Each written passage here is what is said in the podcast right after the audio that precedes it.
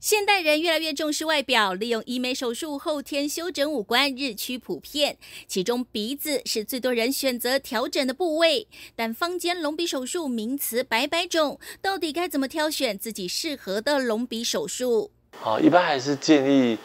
如果鼻型要精致好看的话，还是要根据每一个部分去做调整会比较好。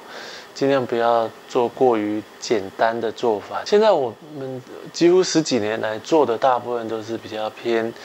结构式的啊，分多段式的去每一个地方逐步的去雕塑跟调整角度。东方人的脸型毕竟跟西方人还是没有完全一样的哈，嗯，一味的要追求像西方人这样的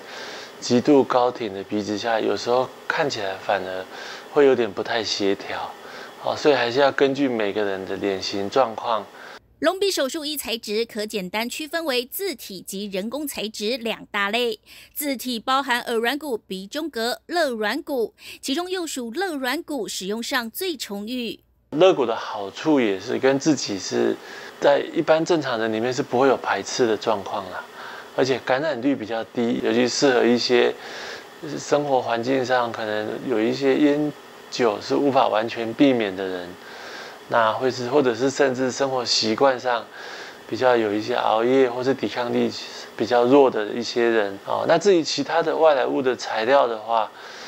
对，我们一般医疗院所会采用的，就像 g o t e s 啊、卡麦拉、人工骨这些辅助性的材料哦，它的好处是它也比较不会移位，它比较平顺，它也不会自然的弯曲。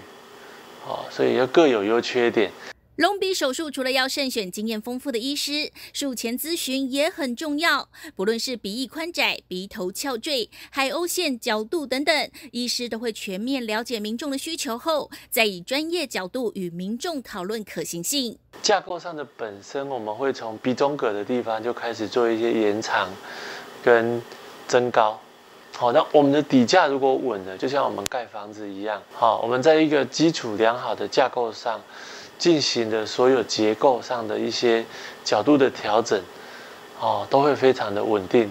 好，而而且它日后的变形也会比较少。隆鼻手术恢复期短，约一周内即可拆线，很快就能恢复正常生活。但因鼻部作为呼吸通道，最常接触空气或其他感染源，因此术后照护以及提升自体免疫力相当重要。鼻子位处于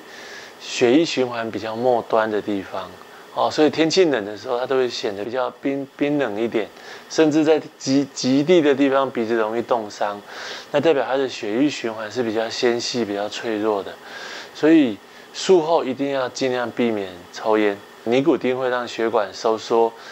导致我们的血液循环受损，那在修复上会有问题。哦，消肿会比较慢，